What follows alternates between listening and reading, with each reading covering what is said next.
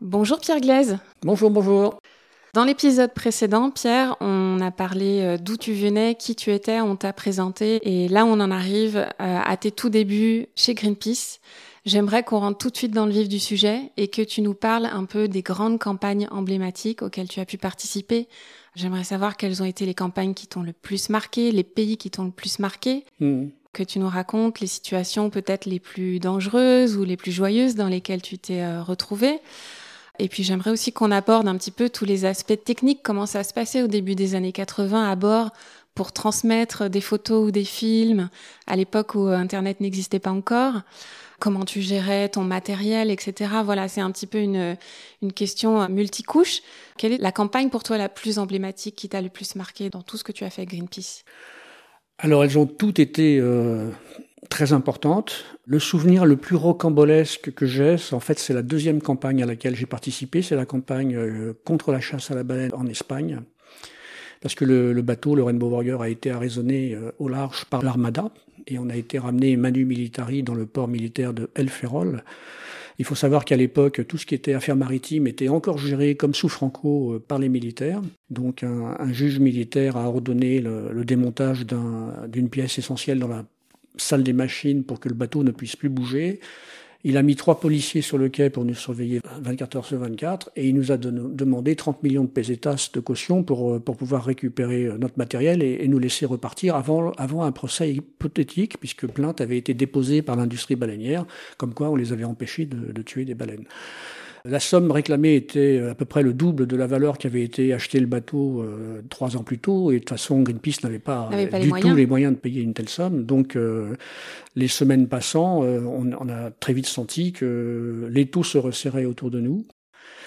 Le chef mécano a suggéré à John Castle, le capitaine, l'éventualité de faire refabriquer en Angleterre la pièce mécanique du palier de butée qui avait été euh, démonté. En Angleterre, c'est une pièce qui pèse 70 kg, qui est de haute précision, hein, puisque l'arbre d'hélice la traverse. Et John a répondu une phrase qu'on a tous, euh, enfin on était sept dans un café autour d'une table à ce moment-là quand ce débat a eu lieu, et John a répondu si tu me fais tourner l'hélice assez vite, je crois que c'est faisable. Il faut savoir que la rade militaire de El ça ressemble à la rade de Brest. Quoi. Il, y a des, il y a des bateaux militaires partout, il y a un goulet avec des forts. C'est tout sauf facile d'en sortir. Vous ne pouviez euh, pas vous échapper facilement. discrètement, voilà. Ouais. Au bout de 143 jours, donc après avoir réussi à fabriquer une pièce très particulière en Angleterre et à la réembarquer euh, secrètement, parce que les trois policiers qui étaient sur le quai 24 heures sur 24, nous on avait le droit d'aller à terre, hein, c'était le bateau qui était retenu. Les trois policiers euh, s'emmerdaient quand même tout le temps. Quoi. Donc il y avait des, parfois des trous dans la surveillance. Et une nuit on a réussi à embarquer cette pièce. Et après 143 jours de détention, il y a eu une relève qui a mal été coordonnée. On a largué les amarres, on était prêts. Hein. Vous avez trouvé la faille? On a trouvé la faille et on a, on a largué les amarres, on s'est précipité au large et quatre jours après on est arrivé à Jersey et ça a marché. On a sauvé le bateau comme ça. L'Armada a quand même sorti trois navires de guerre pour essayer de nous récupérer et on a réussi. Vous aviez pris trop d'avance de toute façon. Donc ça, c'est une aventure à la Tintin, quoi. oui, c'est ce que euh, j'allais dire. C'est un peu euh, Tintin reporter. Donc euh. j'en garde un souvenir complètement enthousiaste, bien sûr, parce que j'en étais un des acteurs. On n'était que sept à bord hein, pour cette évasion. Hein. C'est donc très vite, là, j'ai 24 ans, tu vois. très vite, j'ai compris que Greenpeace était quand même particulier. Quoi. On, ici, la vie n'y était pas banale, voilà. Oui. Oui, du coup, est-ce que vous étiez vraiment en danger Si vous étiez euh, échappé devant eux, qu'est-ce qu'ils auraient fait? Est-ce qu'ils auraient ouvert le feu? Les tirs de sommation pour arrêter le bateau, euh, ça nous faisait pas rire du tout parce que sur le pont, on avait encore une citerne d'essence avec 2000 litres d'essence. On tire pas sur un bateau. Voilà, donc on tire pas sur un bateau et s'il y avait eu coup de semence, on se serait bien évidemment arrêté. Ok. Dans tes autres euh, grandes euh, aventures, est-ce qu'il y a quelque chose qui a été la chose qui t'a la plus impressionné Peut-être des rencontres avec des baleines à un moment, euh, tu vois, quelque chose. Bah, on a nagé avec des orques plusieurs fois dans l'Atlantique. T'as nagé avec des orques, ça doit être impressionnant. Ah ouais, très impressionnant. Et là, c'était dans le cadre de, de quelle campagne? Ah, Ça, c'était des campagnes de déversement de déchets nucléaires. On a passé beaucoup de temps là-dessus, toujours au large de la France et de l'Espagne. Parce qu'à l'époque, donc, il y avait des déversements de déchets nucléaires. Alors jusqu'au moratoire que nous avons gagné, on peut dire, hein, parce que c'est vraiment les, actions euh, de Greenpeace sur trois ans qui ont déclenché la prise de conscience. Depuis 1945, tous les pays nucléaires européens trouvaient absolument normal de déverser leurs déchets nucléaires civils. Il y en a eu quelques-uns militaires, mais euh, principalement civils, dans l'océan parce qu'ils savaient pas, personne ne savait Quoi en où, faire, où les mettre. Et donc la porte océanique leur semblait naturelle et, et normale. Quoi. C'était des campagnes de déversement qui avaient lieu en été dans une fosse qui était légalement décrite hein, par la Convention de Londres au large, à 500 km environ au large de l'Espagne, et Greenpeace y a été, euh, y a été quatre fois. Hein. Alors c'était des campagnes très risquées, on va dire, puisque le but c'était de mettre les canaux pneumatiques sous les rampes de déversement pour euh, faire un chantage par rapport aux marins qui étaient en train de pousser le tonneau en lui disant si tu pousses ton tonneau, tu vas tuer deux personnes. D'accord, donc vous preniez quand même le risque de vous prendre un, un tonneau un plein de déchets radioactifs sur la Et c'est d'ailleurs ce qui est arrivé en, en 1982, c'est la dernière année où il y a eu des déversements de déchets nucléaires dans l'océan Atlantique, puisqu'il y a deux, deux bidons de 800 kilos chacun qui se sont écrasés sur un Zodiac. Et j'ai fait une série de photos qui est sans doute ma série la, la plus célèbre chez Greenpeace. Les images étaient extrêmement spectaculaires. Elles ont fait le tour du monde. Et ce qui est extraordinaire de se rappeler, c'est que le moratoire de la Convention de Londres, qui gérait donc la pollution marine des océans, a voté à une écrasante majorité le moratoire moins de six mois après que j'ai pris mes photos. Quoi. Avec, je sais plus les voix, c'était genre 19 pays pour et 6 contre. Quoi. Donc la majorité était vraiment écrasante. Et là, on a touché du doigt le fait qu'une petite équipe très motivée, en étant en position d'intervenir là où il faut, peut vraiment faire bouger les lignes. Quoi. Ouais. Donc ça, c'est le côté positif de cette réussite nous a porté pendant des décennies après. Hein. Et on se rend compte que du coup, à cette époque, l'impact de, de, la photo est très important. Très important. On a fait tourner les tables avec ça. Ok. Et euh, moi, en lisant ton livre, hein, dont on va parler un petit peu plus tard, euh, j'étais assez impressionnée. Tu racontes dans ton livre comment vous faisiez pour transmettre les photos quand vous étiez en mer avec un appareil qui s'appelle un bélinographe. Vous utilisiez la radio et puis euh, le, le, téléphone quand vous étiez à terre pour transmettre le plus rapidement possible les photos. Donc j'aimerais vraiment que tu m'expliques ce que c'est que cet appareil, comment ça fonctionnait. Alors, le, bélinographe, c'est très étonnant parce que c'est l'ancêtre du fax en fait, qui avait une qualité entre guillemets suffisante pour transmettre des images. Mais c'est une invention très ancienne. Je ne connais plus le prénom de Monsieur Belin, mais c'est ouais. voilà qui a inventé le bélinographe. C'est une invention qui date des années 1914. 1907. 1907, tu vois, Ouais. c'est encore plus vieux.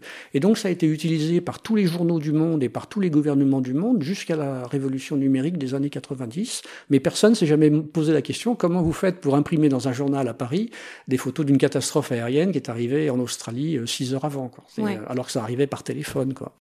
Donc ces engins existaient depuis très longtemps. Ce qui était particulier, c'est d'essayer de les utiliser en mer, parce que les, la qualité des systèmes radio utilisés était évidemment très mauvaise, avec beaucoup de bruit de fond. Et la première fois qu'on a essayé, c'était en Norvège en 1983. La société de presse nous avait prêté un bélinographe pour euh, qu'on fasse l'expérience, tu vois. Et les qualités de transmission étaient trop mauvaises pour permettre euh, une qualité de réception euh, suffisante pour qu'elle soit utilisable dans les journaux. On a réessayé en Espagne en 1984, ça a été le même échec. Donc à chaque fois, pour moi, c'était un peu dur parce que je m'étais un peu décarcassé, essayer de convaincre une agence ou l'autre de nous prêter un bélinographe, tu vois. Et en 85, on a fait la bascule quand on est retourné à Mururoa après l'attentat sur le Rainbow Warrior. La société de presse, pour qui je travaillais à l'époque d'ailleurs, m'a envoyé à bord avec, avec un bélinographe et Greenpeace, dans le même temps, s'est équipé avec le premier euh, émetteur satellite euh, qui ait jamais eu sur un bateau de Greenpeace. Sur une cinquantaine de jours, j'ai dû envoyer 70 ou 80 photos, donc une grosse production, qui sont passées dans, dans les médias du monde entier. Alors j'étais au milieu de l'océan Pacifique. Et ça prenait énormément de temps. Euh, ça prenait énormément de temps, ça coûtait une fortune. C'était les, les, communications satellites à l'époque coûtaient 20 dollars la minute, je m'en souviens très bien. et les communications photos, c'était entre 7 et 14 minutes pour transmettre une image. Quand, par image. Par ouais. image. Quand je suis arrivé en Nouvelle-Zélande, la, ma facture téléphonique, enfin c'était la facture de la société de presse, hein, était tellement énorme que j'aurais pu acheter une, une, maison avec cette, avec cette facture. ouais, c'est fou. Voilà. Mais ils étaient très contents parce que mon reportage avait bien marché. Quoi. Et alors, tu as évoqué du coup euh, en 1985 et l'affaire du Rainbow Warrior. Donc, euh, explique-nous un petit peu euh, ce qui s'est passé, dans quel contexte. Tu as perdu à ce moment-là un ami cher qui s'appelait Fernando Pereira. Alors, il faut que j'évoque déjà pourquoi je suis plus à Greenpeace à ce moment-là. Donc, j'ai été salarié de Greenpeace de 1980 à 1984, où mes missions étaient doubles, comme je l'ai dit tout à l'heure, m'occuper de la photothèque internationale et également de suivre en tant que photographe toutes les grandes campagnes à bord. Autant dire que rapidement j'ai bien sûr préféré être en mer à faire du reportage que à me battre au téléphone avec euh, des factures de laboratoire à payer. Quoi. Euh, et je sentais que la vie de bureau, c'était pas du tout mon histoire. Quoi. Et j'ai démissionné. J'ai démissionné de, de la photothèque pour me consacrer exclusivement euh, à la prise de vue et au terrain.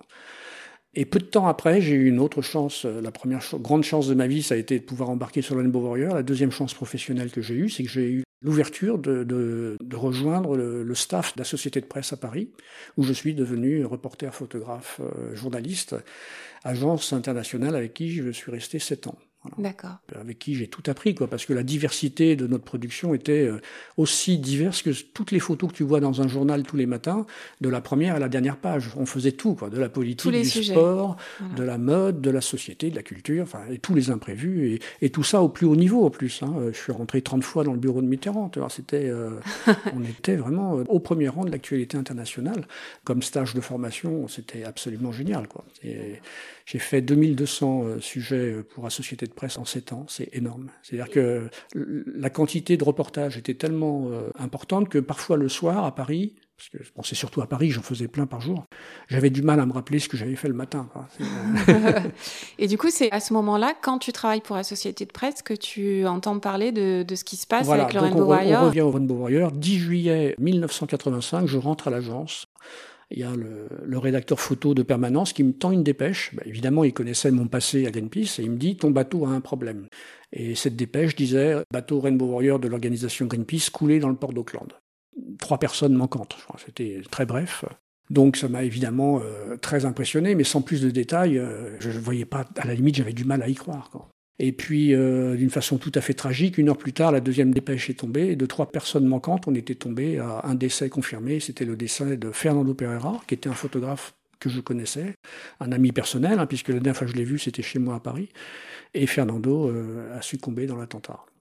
D'accord. Donc ça, ça t'a, j'imagine, ça t'a marqué euh, ça a pendant de longues années. Ça a été un choc terrible, surtout que au début, on avait quand même du mal à imaginer que les Français pouvaient être derrière tout ça. Quoi. Hein. Euh, et puis les, les, indices étant de plus en plus euh, convergents, hum. euh, il y a un moment, bah, on, a, on a compris que c'était les services secrets français qui avaient fait sauter le bateau. Quoi. chez moi, ça a provoqué un, un mutisme très long. Hein. C'est une bonne vingtaine d'années pendant lesquelles j'ai j'ai pu souhaiter parler de ça. Et j'évitais les micros qui, qui se tendaient vers moi en me disant euh, alors quand est-ce que tu as vu Fernando pour la dernière fois tout ça ça je voulais pas je voulais pas en entendre parler. Et donc je reviens un petit peu à la société de presse. Ouais. Alors, circonstance professionnelle assez incroyable, c'est que six mois après avoir quitté Greenpeace, AP, mon, mon nouvel employeur en fait, m'a demandé euh, si je voulais bien partir sur le bateau qui remplaçait le Rainbow Warrior de Greenpeace pour la campagne, la nouvelle campagne qui allait remplacer celle du Rainbow Warrior. Donc tu n'arrivais pas à te débarrasser de Greenpeace Non, mais j'y suis retourné en tant que professionnel, tu vois, en tant que journaliste professionnel payé par AP, quoi. Et je retrouvais tous mes copains de, de bateau, tu vois, donc c'était une circonstance particulière. Il faut savoir qu'à l'époque, l'affaire Greenpeace, ça a été euh, absolument énorme. C'était une affaire planétaire. Hein. Les journaux en parlaient tous les jours. Ça a fait toutes les couvertures du monde entier. C'était une, affaire médiatique complètement dingue. Donc AP était très heureux que moi, grâce à mes connexions personnelles, euh, je sois à bord avec eux. Ok. Alors du coup, toutes ces aventures et toutes ces campagnes, etc., tu les racontes dans ton livre qui s'appelle Rainbow Warrior, mon amour. 30 ans de photos aux côtés de Greenpeace. Il est paru en 2011 chez Glénat. Et donc ce livre, il fonctionne un petit peu comme un journal de bord. Clairement, quand on le lit, c'est dans l'ordre chronologique, on mhm. passe d'un endroit à un autre, on a l'impression de suivre Tintin dans ses aventures. Mhm. Qu'est-ce qui t'a décidé à écrire ce livre? C'est aussi dans ce livre la première fois que tu as euh, accepté de reparler de, de ce qui s'est passé avec Fernando.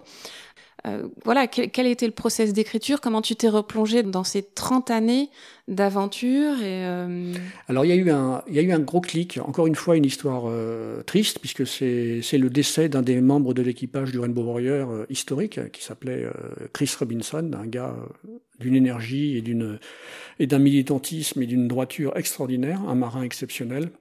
Il est mort soudainement en 2008 et on a tous pris une grosse claque. C'est comme si on perdait notre Dieu vivant. Enfin, j'exagère, quoi, mais c'était Chris, c'était le.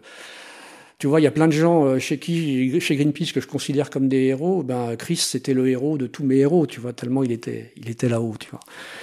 Ce décès et ce chagrin, ça a fait clic dans ma tête et dans mon cœur, et je me suis aperçu que j'étais dépositaire d'une histoire qui était forte, qui n'était pas si connu que ça finalement par le détail, par le vécu de l'intérieur comme moi je l'avais vécu et que si je la racontais pas, elle allait disparaître. Et en fait, pour la mémoire de Fernando, je me suis dit, mon histoire, il faut que je la raconte. Et c'est comme ça que j'ai décidé d'écrire le bouquin, ce qui pour moi était euh, comme monter en haut de l'Everest, parce que, comme je l'ai évoqué tout à l'heure, j'étais dyslexique, etc. Donc l'écriture faisait pas partie de mes compétences professionnelles, on va dire. En tout cas, moi, j'ai beaucoup aimé ce livre. Ça foisonne d'anecdotes et on suit ça comme un journal de bord, comme un journal intime presque. Alors j'ai eu de la chance parce que bien sûr j'avais euh, beaucoup de photos, donc ça c'est très utile. Et puis surtout j'avais conservé la collection intégrale de tous les journaux de Greenpeace France euh, pendant toutes ces années. Donc c'était un trimestriel qu'on écrivait nous-mêmes. Bah, ça donnait un très beau fil conducteur pour tout ce que était date. Euh, voilà, ça t'a redonné la trame. La trame très forte ouais, de, de, de, tout ce qu'on a fait. Quoi. Parce que j'ai travaillé pour Greenpeace sur une période qui a duré 37 ans. J'ai embarqué sur 12 bateaux de l'organisation. J'ai dû aller dans une quarantaine de pays avec eux. J'ai fait 200 reportages pour eux. Donc la masse des souvenirs est tellement Comment se rappeler de tout, oui. Et comment la démêler aussi. Parce que Cherbourg, ou un endroit où on avait une très grosse campagne qui a duré pendant des décennies sur le, le nucléaire, les importations de déchets nucléaires pour être retraités, etc. Je me suis rendu une cinquantaine de fois à Cherbourg. Donc au niveau souvenir, c'était comme une grosse boule et je voyais pas du tout comment j'allais euh, démêler les chevaux. Quoi. Et puis l'écriture m'a permis de le faire. Alors, dans tes souvenirs les plus marquants, euh, j'ai noté ce que tu dis quand tu étais à Brighton en juillet 82. C'est la réunion de la Commission baleinière internationale dans un hôtel. Et tu décris dans le livre, en fait, quel est ton sentiment à ce moment-là. Euh, tu te sers de cette victoire et tu la portes un peu comme un talisman. Tu te dis, euh, là, mm. on a réellement les preuves concrètes, on a réussi à faire signer un moratoire sur la chasse à la baleine. Donc, mm. Alors c'est vrai que ça c'est des moments extraordinaires, c'est du bonheur pur. Euh, on met ça dans sa poche et on garde ça dans sa poche toute sa vie, hein, parce que euh, c'était trop beau. quoi. Faut se rappeler que toutes les grandes baleines, tous les grands cétacés étaient, étaient massacrés par des flottilles monstrueuses qui étaient équipées de canons de guerre pour les abattre le plus efficacement possible, et que l'extinction euh, se rapprochait d'année en année. On allait y arriver. Hein, les grands, mm. les, les rorquals communs, les baleines bleues, les cachalots, tout ça, tout le monde allait y passer. Hein, les baleines, les baleines à bosse. Donc euh, le fait que la Convention baleinière internationale, qui est un, un organisme qui d'abord euh, structure et, et coordonne les, les professionnels de la chasse entre eux, votaient tous les ans contre un, moratoire, parce que évidemment, eux, ils voulaient tuer tout ce qui bougeait le plus longtemps possible pour continuer à gagner le maximum d'argent. Et en 82, euh, la majorité s'est inversée. Et le plus grand bonheur pour nous, ça a été d'observer que le pays qui a changé de vote pour faire basculer la majorité dans le camp de la protection des baleines, c'est l'Espagne. C'est l'Espagne dont tu nous parlais en toute première grande expérience. Dont, je m'étais évadé euh, deux ans plus tôt. Quoi, Donc euh, ça, pour nous, c'était évidemment euh, des moments formidables. J'imagine que dans la vie d'un militant, voilà, on porte ça toute sa vie. Bah, c'est comme, oui, c'est comme une lampe allumée dans le passé. Quoi, tu, vois, tu te dis, on a fait ça. Quoi, voilà. C'était le premier moratoire mondial hein, sur, la, sur la pêche industrielle. Bon bah merci déjà pour toutes ces anecdotes. Et tu racontes vraiment beaucoup de campagnes donc euh, alors le livre est difficile à trouver maintenant il est pas réédité mais on peut le trouver sur ton site internet hein, on peut l'acheter en format euh, électronique. Format électronique sur tous les grands euh, magasins du net en tapant le titre et mon nom. voilà donc Rainbow Warrior mon amour 30 ans de photos aux côtés de Greenpeace chez Glénat.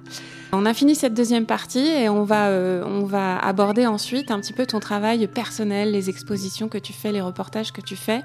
Quels sont tes combats aujourd'hui Comment tu travailles en tant qu'indépendant maintenant que tu ne travailles plus pour Greenpeace Merci à toi et à bientôt. Merci beaucoup.